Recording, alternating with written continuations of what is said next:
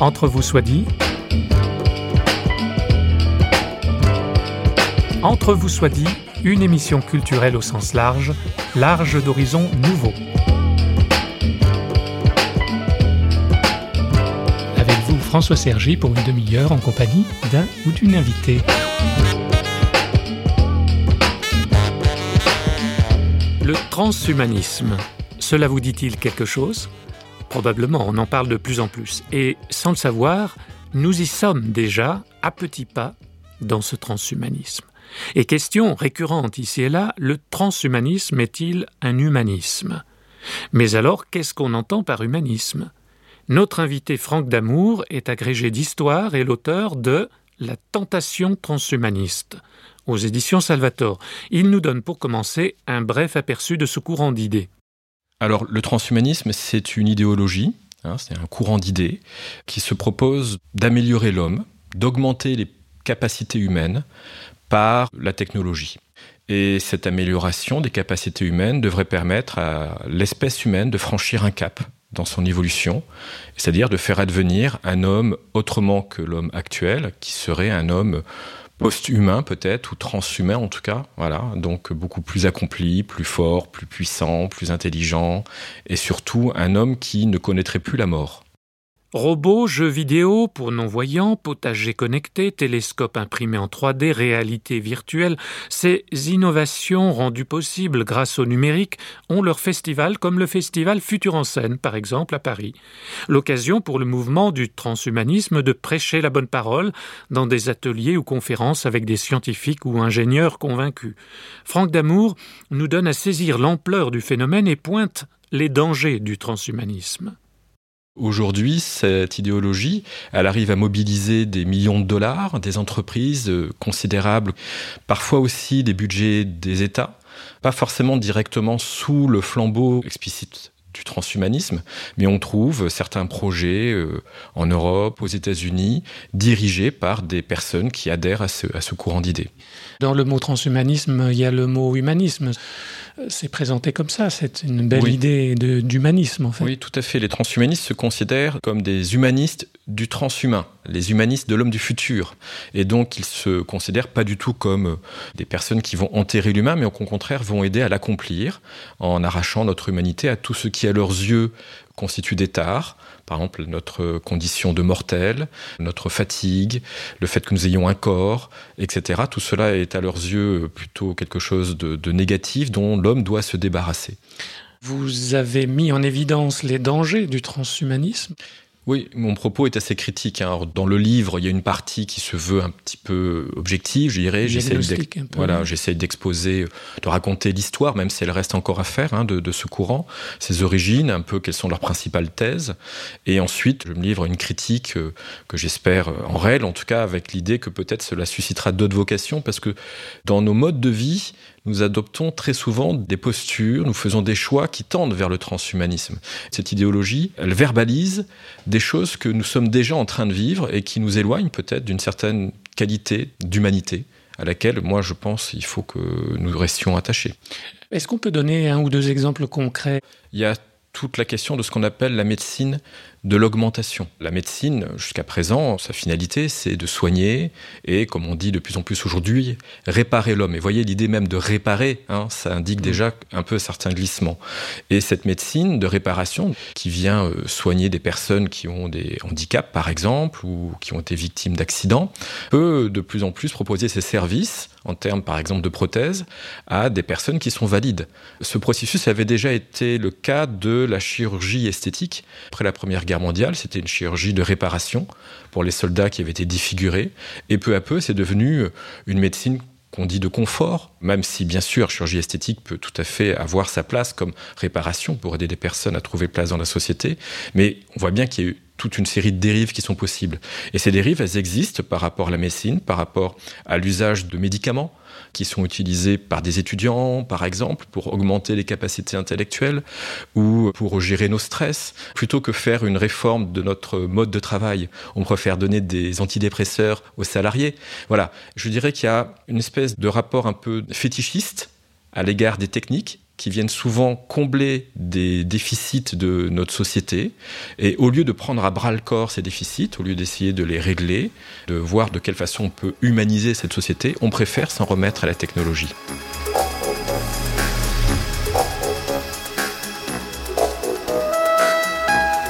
Chez les transhumanistes, par exemple, il y a souvent une certaine conception de l'esprit qui pourrait se séparer du corps et vivre de façon indépendante. Et donc, euh, assez souvent, ils expliquent que dans le futur, nous pourrons télécharger notre esprit sur une clé USB, que notre esprit pourra fusionner avec le web. Alors, ces idées sont apparues au début, lorsque le transhumanisme s'est développé dans les années 60-70, en rapport avec ce mouvement de cryogénie. Hein, ces personnes qui font congeler leur corps en espérant que plus tard, on pourra les ramener à la vie. D'ailleurs, certains ne se contentent simplement de faire congeler leur cerveau, en espérant qu'on pourra télécharger leur esprit, leur âme, je ne sais pas exactement comment on pourrait définir la chose, de ce cerveau sur des ordinateurs. Intelligence artificielle, robots intelligents oui, il y a un peu cette idée d'une sorte de frontière qui devrait, selon eux, s'effacer peu à peu entre l'homme et ces créations-là, hein, entre l'homme et les machines, l'homme et les robots. Alors, ce sont des questions importantes. Oui, oui. Mais ces questions, elles ne sont pas nouvelles. Elles datent depuis maintenant plusieurs décennies, voire plusieurs siècles par rapport le rapport aux machines, hein, au moins le, le siècle des Lumières. Mais le transhumanisme est peut-être la première tentative d'idéologie en la matière. C'est-à-dire que sur toutes sortes de pratiques, autour desquels il n'y avait pas de discours construit, pas de projet. Eux arrivent avec un projet assez simple. Construire l'immortalité humaine, en tout cas la mortalité, parce que bien sûr on pourrait toujours mourir par accident, mais qu'on ne puisse plus mourir de maladie, et que donc l'homme deviendrait peut-être en effet comme des dieux. Et vous serez alors comme des dieux. Cette petite phrase ne vous dit rien mais si bien sûr, elle est la tentation du pouvoir, du savoir, de l'avoir, triple tentation qui mine l'humain. Pourtant, le discours transhumaniste rêve d'une humanité H, plus forte, plus performante, et in fine délivrée de la mort. Mais à quel prix? Étonnant comme le discours transhumaniste évolue dans le temps, Franck Damour nous en donne ici un aperçu. Par exemple, des transhumanistes pouvaient expliquer que dans le futur, il y aura deux types d'humanité, les humains améliorés, augmentés, et puis les autres ma foi, euh, dans l'évolution de l'espèce humaine, il y a bien des formes d'humanité qui ont disparu. L'évolution aujourd'hui passe par la technologie. Ce genre de discours, on l'entend moins. On entend beaucoup plus un discours plus libéral, au sens euh, américain du terme, et qui notamment met en avant l'idée que, au fond, on doit pouvoir accepter que c'est un droit fondamental. Certains militent même pour que ce soit inscrit dans la Déclaration des droits de l'homme, que l'on puisse transformer son corps Hein, ce qu'ils appellent le transmorphisme, ou la liberté morphologique, et que ceux qui s'y opposeraient seraient des technophobes. On voit bien que dans ce mot de mhm. technophobe, il peut y avoir euh, derrière cela ben, des législations, enfin, et que c'est une façon de, couper court à tout débat, en fait. On peut aussi transformer la sexualité aussi, faire des, êtres euh, transgenres, je ne sais pas. Euh, oui. Alors, il y a convergence ponctuellement entre euh, certains mouvements transgenres et le transhumanisme, alors à titre individuel, hein, il y a des personnes qui en font partie. Alors, j'ai pas trouvé qu'il y ait une convergence complète, hein. c'est-à-dire que beaucoup de militants transgenres ne se reconnaissent pas forcément dedans. Toutefois, il y a une figure commune qui les rassemble, c'est la figure du cyborg. Le cyborg comme, je dirais, métaphore de l'homme à venir voilà, qui serait justement sans plus aucune de ces anciennes distinctions homme-femme, homme-machine, homme-nature, nature-culture, qu'il faudrait selon eux balayer, parce que ces distinctions euh, auraient été source euh, d'une mise en esclavage de minorités. Donc il y a convergence entre les deux. On peut trouver des personnes qui appartiennent aux deux courants. Lorsque les transhumanistes organisent des congrès, il y a très souvent des représentants de mouvements transgenres, de même qu'il y a aussi des représentants d'associations de personnes handicapées. Donc voilà, mais il ne faut pas dire que tous les transgenres, ni toutes les associations, bien sûr, défense des personnes handicapées, adhèrent au transhumanisme. Je parle de convergence ponctuelle.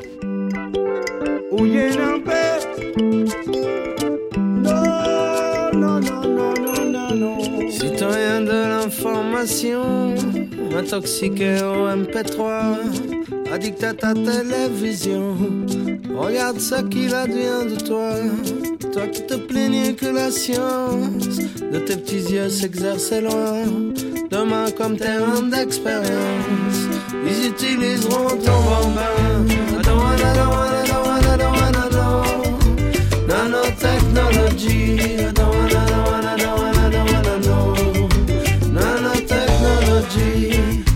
Sortie du berceau, ils foutront une puce dans le dos.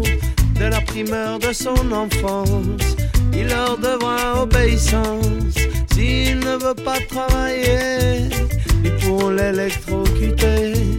S'il ne vote pas pour eux, ils lui feront brûler les yeux.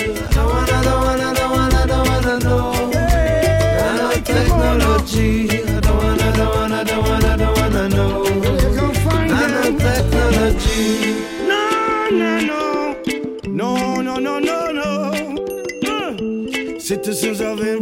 Slave of technology, addicted to your television. Are you feeling free? You complain that science was a stranger. Tomorrow your children they will use as a playing. Comme d'habitude pour faire passer, ils invoqueront la santé. Votre nouvelle carte vitale, collée au fond de vos amygdales. Bonsoir, contrôle de papier. J'ai pas ma carte d'identité. T'inquiètez pas, c'est plus la peine. Petit contrôle d'ADN. I don't don't Vous êtes bien à l'écoute d'Entre vous soit dit, une émission culturelle au sens large, large d'horizons nouveaux. Quels horizons nous promet le transhumanisme? Quelle humanité future?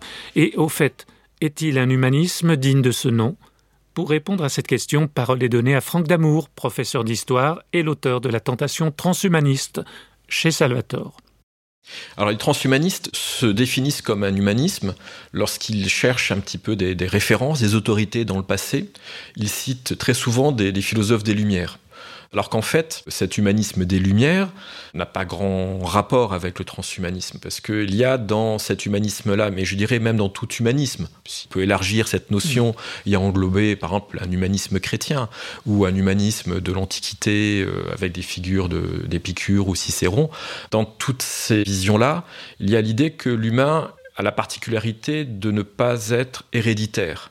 On ne naît pas humain, on le devient par l'éducation que l'on reçoit. Donc l'humanité, c'est quelque chose qui se transmet de génération en génération entre humains. Alors que dans la vision des transhumanistes, l'humain devrait venir simplement d'un développement des technologies. Alors sans être méchant, vous mettez même en cause le sérieux finalement de cette utopie. Oui, c'est une idéologie qui est assez peu structurée intellectuellement, enfin véritablement, philosophiquement en tout cas, c'est sûr. Ils ont une vision aussi euh, très faussée de ce qu'est la technique. Alors que pour eux, la technique doit sauver l'homme, par Mm. exemple, lorsqu'ils décrivent un petit peu les progrès technologiques à venir, ils n'envisagent jamais ce qui arrive très souvent aux machines, qu'elles tombent en panne. Ils n'envisagent jamais qu'une technologie se développe dans un contexte particulier, un contexte économique, social. Par exemple, lorsque les transhumanistes expliquent que nous pourrons à l'avenir avoir des implants dans notre corps, des implants qui seront améliorés régulièrement, Une espèce de mise à jour. euh, Exactement, avec des mises à jour, mais si cette entreprise fait faillite, si la technologie évolue, comment est-ce qu'on va continuer à pouvoir marcher, etc. Enfin voilà. Et puis l'autre grand point de faiblesse, c'est qu'il n'y a aucune réflexion sur la science. Et ça m'a vraiment surpris lorsque j'ai commencé à lire leurs- leurs ouvrages, mais le transhumanisme n'est pas un scientisme. Et il n'y a pas de réflexion sur ce qu'est le progrès scientifique aussi. Alors si bien que certains scientifiques aux États-Unis ne prennent pas du tout au sérieux euh, les thèses transhumanistes. Mais en même temps, ces rêves-là, ces projets-là, sont devenus le moteur de systèmes économiques, d'un investissement dans des domaines et d'une mise en œuvre, d'une application très rapide de ces sciences hors contrôle. Et donc le danger est bien réel quand même. Exactement. Ouais. Exactement, parce que derrière cela, il y a quand même un projet politique. Selon les transhumanistes, il faut que l'État n'intervienne absolument pas, ni les comités d'éthique, ni les philosophes, dans le développement de la technologie. Il faut laisser faire, pouvoir tout essayer, et laisser simplement les individus face à la technologie. On joue à l'apprenti sorcier un petit peu. euh, Oui, enfin, tout ouais. à fait. Et D'ailleurs, un des projets liés aux transhumanistes est d'installer une sorte de d'île artificielle au large de la Californie, dans les eaux euh, non territoriales, dans les eaux internationales, où euh, sur cette île, eh ben, on pourrait se livrer à des expériences qu'on ne peut pas faire ailleurs parce que les États ont réglementé certains domaines de recherche.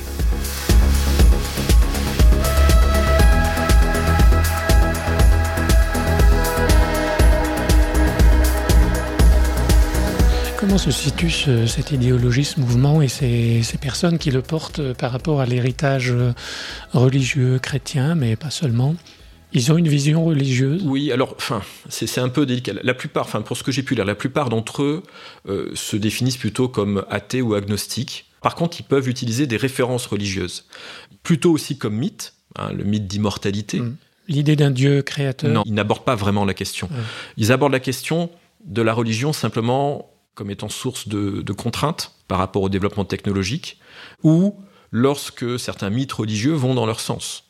Euh, s'il fallait les situer sur le plan religieux, certains théologiens américains considèrent le transhumanisme comme une forme, euh, pas très élaborée, mais enfin une forme de gnose religieuse, hein, où finalement le salut de l'homme vient de sa connaissance, de son savoir, et dont la finalité, qui elle est religieuse, est celle d'une forme de, transcendance, mais une transcendance sur Terre, c'est-à-dire d'immortalité mm. qui viendrait ici. Comment faire face à cette euh, tentation, à cette réalité du transhumanisme qui veut s'imposer de manière rampante? Il me semble qu'il y a plusieurs aspects. Alors déjà, il faut prendre au sérieux cette idéologie. C'est pas parce qu'elle est peu fondée qu'elle n'aura pas d'impact. Je crois que véritablement, il faut que des personnes capables de le faire, des scientifiques, euh, des philosophes, des théologiens, déconstruisent, démontent et indiquent quels sont les dangers de ce courant. Donc ça, c'est un premier point. Deuxième point, il faut aborder les questions que le transhumanisme pose, qui sont de deux ordres. D'abord, quel est notre rapport aux techniques et aux technologies? Il y a véritablement une réflexion à mener sur notre mode de vie. Trop souvent, on accepte d'utiliser telle ou telle technologie sans forcément réfléchir. La technique n'est pas neutre en soi, pour deux raisons. D'une part, elle fait système, elle peut avoir sa propre logique. Si on veut pouvoir garder le contrôle de ce système, il faut pouvoir savoir comment ça fonctionne. Qu'est-ce qui se passe de ne pas en être esclave Exactement, sans doute, oui, tout à fait, de ne pas y perdre non plus notre âme. Sur une chaîne française, il y avait une émission sur euh, la médecine de réparation. Bah, simplement, ce terme-là, de médecine de réparation, mhm. me gêne. On répare une voiture chez un garagiste. Est-ce que le médecin euh, répare un être humain? Il y a une certaine vision du corps humain. Voilà. Qui est transformé en mécanique, en mhm. machine. Euh, qui me paraît dangereuse. Donc, ça, c'est un premier point. L'autre point, c'est que le transhumanisme met l'accent sur des questions métaphysiques qui sont souvent évacuées de l'espace public. Alors, elles arrivent souvent à travers des questions d'éthique, hein, notamment la question de finalement, qu'est-ce que c'est qu'un être humain? C'est l'éternelle question, ça. oui, hein. mais quelle est la place de, de, la mort, de notre état de mortel? Est-ce que la mort est une fatalité? Et en cela, s'il y a peut-être un élément d'un héritage religieux que le transhumanisme euh, relève, c'est l'idée du scandale de la mort, mais en même temps, euh, est-ce que dire nous ne deviendrons plus mortels parce que nous aurons des prothèses, est-ce que c'est une façon de répondre et de relever ce scandale de la mort? Est-ce que c'est pour comprendre ce qu'est la mort? On pense pouvoir l'évacuer. On pense pouvoir l'évacuer, mm. tout à fait. Et on y perdrait, je pense, une question essentielle. Quand nous aurons 100 ans et 100 jours et 100 nuits, que nos petits-enfants auront fait des petits, quand nos bras d'allumettes s'effriteront d'un coup, que le poids de nos têtes écrasera nos coups, que nous restera-t-il pour finir en beauté Que nous restera-t-il pour finir en beauté Quand nous aurons cent ans et de beaux souvenirs, de nos corps s'aimantant comme deux gouttes de cire, quand la moindre caresse aura l'air d'un cent mètres, et que ta vieille maîtresse aura perdu son maître, que nous restera-t-il pour finir en beauté Quand nous aurons cent ans dans nos cœurs de sauvages, dans nos yeux presque blancs, nos cheveux de passage, quand nos cils tomberont comme d'un arbre à hélice, que nos jambes n'auront jamais été si lisses, quand nous aurons cent ans et la révolte sèche, que l'inertie des temps aura brisé nos flèches, quand la fatalité nous fera dire tant pis, et qu'un point de côté nous mettra au tapis, quand nous aurons cent ans de regard en arrière, quand ce qui nous attend sera déjà derrière, quand revenu de tout et dépassé par tous, nous attendrons surtout une sortie très douce. Que nous restera-t-il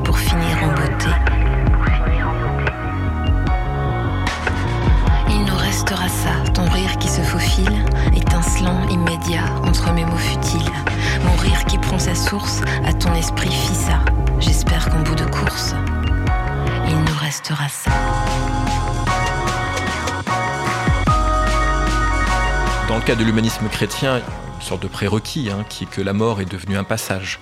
Après la résurrection du Christ, un passage dans lequel nous sommes appelés euh, à le suivre. Je dirais qu'avant, il y avait ce que les pères de l'Église appelaient la mémoire de la mort. Euh, une expression qui a d'ailleurs été empruntée euh, au stoïcisme ou à la philosophie antique et qu'on peut retrouver dans bien nombre de traditions philosophiques et religieuses. La mémoire de la mort, c'est se rappeler que nous ne sommes pas des dieux, que nous ne sommes pas Dieu, tout simplement, que nous avons une part de fragilité essentielle.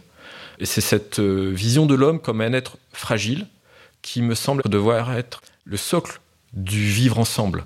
Le développement de l'économie actuelle va plutôt dans le sens du transhumanisme. On doit être plus fort, plus performant, euh, et ceux qui ne le sont pas sont rejetés. beaucoup de choix de société, de choix politiques sont assez proches de la vision véhiculée par le transhumanisme. Le transhumanisme a cette vertu de grossir les choses, de les caricaturer. L'homme n'est pas Dieu, n'est pas un Dieu, et il n'a pas vocation euh, à le devenir par ses propres moyens. Et Donc il, doit accepter ses limites il y a une part d'acceptation de ses limites. Ça ne veut pas dire que la mort doit être considérée comme étant fondamentale. Hein, dans toute la tradition biblique, évidemment, une, révolte, hein, mais on peut trouver ça dans d'autres traditions religieuses. Hein. La mort n'est pas acceptée comme, comme la fin. Elle est dépassée par la résurrection. Voilà, et dans le cadre du christianisme, elle est, elle est, dépassée. Mais plus généralement, dans la tradition biblique, elle, doit, n'a pas être acceptée comme un état normal. Mhm. Mais en même temps, l'homme ne doit pas perdre de vue son état de mortel, ce qui n'est pas tout à fait la même chose. Hein. Il y a l'idée que l'homme est un être organisé autour du don. Et ça renvoie à un aspect qui me paraît très important, parce que imaginons que les transhumanistes aient raison. Imaginons que dans 50 ans ou 150 ans, comme certains d'entre eux le disent, euh, nous ne mourrions plus, ou en tout cas très tardivement, que nous vivions 300 ans.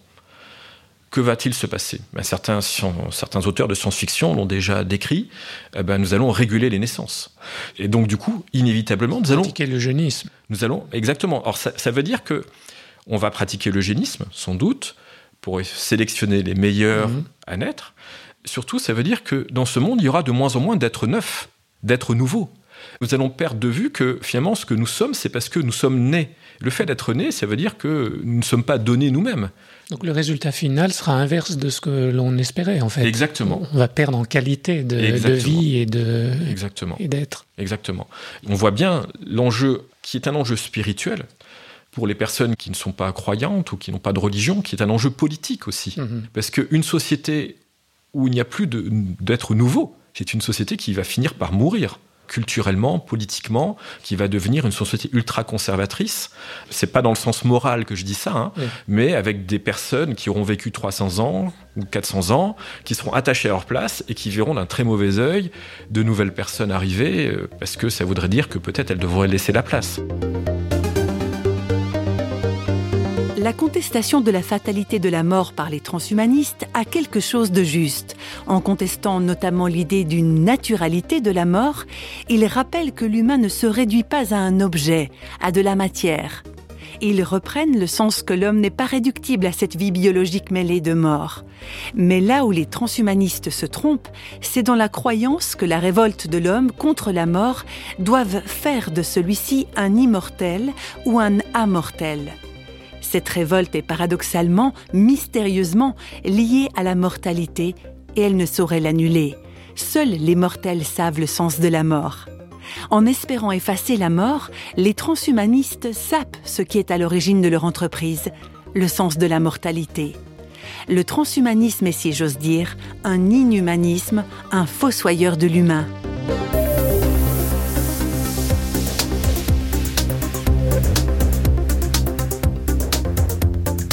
Votre combat ou cette critique du transhumanisme n'est pas celle simplement du croyant, mais vous faites appel à toutes les bonnes volontés. Exactement. Hein. volontairement, hein, je n'ai pas souhaité argumenter dans ce livre à partir de l'héritage biblique chrétien, même si sans doute en le lisant on peut deviner euh, vers, où va mon cœur. C'est un combat à mener à plusieurs. Hein. Il y a une responsabilité commune de tous ceux qui sont attachés à l'idée que l'être humain n'est pas un être de puissance et de pouvoir, mais un être qui se définit par sa capacité à saisir la beauté, la vérité, un être qui est capable de rendre justice à la beauté de la fragilité.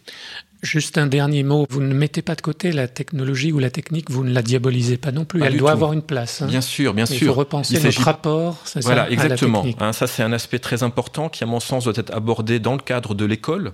Il faut vraiment une véritable éducation à la technologie. Ça veut dire pouvoir comprendre comment elle fonctionne, pouvoir y réfléchir dessus. Donc, euh, la philosophie me paraît tout à fait essentielle pour cela, afin que nous n'en soyons pas esclaves.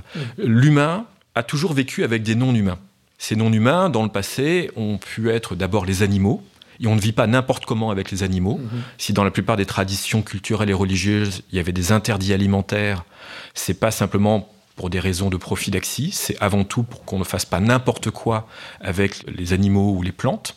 Peut-être aussi devons-nous avoir des sortes d'interdits à l'égard des machines ou des robots pour pouvoir apprendre je dirais pas à vivre à égalité avec eux, mais pour pouvoir les intégrer dans notre monde, de telle sorte que ce monde-là soit un monde harmonieux, un monde où finalement on ne soit plus dans des rapports de force.